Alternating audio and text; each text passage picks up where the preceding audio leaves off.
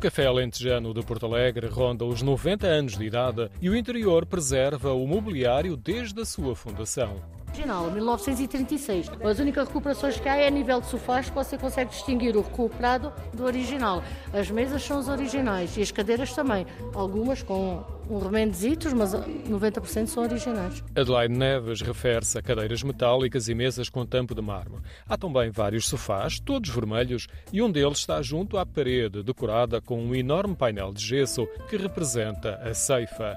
O salão é muito grande. Ao centro está o balcão de madeira com o relógio na parede a marcar as horas e uma divisão que no passado havia entre a clientela o café era dividido. Esta parte de baixo era frequentada para a elite, para a nata, para os senhores ricos, e a parte de cima dos operários. Então não havia uma mistura de pessoas. As pessoas, quando entravam, cada uma dirigia-se logo para seu lado. É a elite do lado esquerdo e os trabalhadores no lado direito. Já não é do tempo em que Adelaide Neves trabalha no Alentejano há 23 anos. São histórias que lhe contam, do passado e do presente.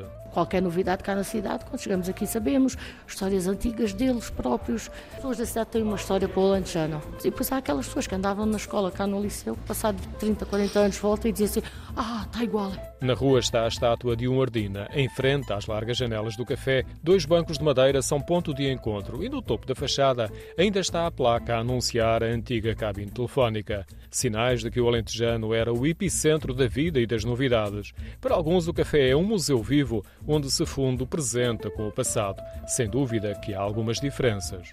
Trabalhou muito tempo como café-restaurante, mas nós só fazemos uso de café mesmo. O café de manhã enche, até assim ao meio-dia, meio-dia e meia está sempre cheio. Depois vai ficando mais fraquinho a partir das três da tarde, é como a gente lhe chama, trabalha conta-gotas, pingando. Funciona das sete da manhã às sete da noite. O Alentejano espelha, de certa forma, o que é hoje o centro histórico, inclusive com novos rostos entre a clientela habitual. E há muito turista, há muita gente fora ver o café, porque o café normalmente faz parte daqueles roteiros turísticos. E ficam espantados. Ficam com o painel, ficam sim senhor, o painel em gesso. O mobiliário antigo, os sinais de arquitetura modernista, o tom chamativo do vermelho dos sofás, cadeiras, cortinas e pintura das portas metálicas são atrações para os turistas. O Alentejano está classificado como monumento de interesse municipal. É um edifício térreo com cobertura em terraço e o interior é da autoria do pintor e decorador Bem-vindo Ceia.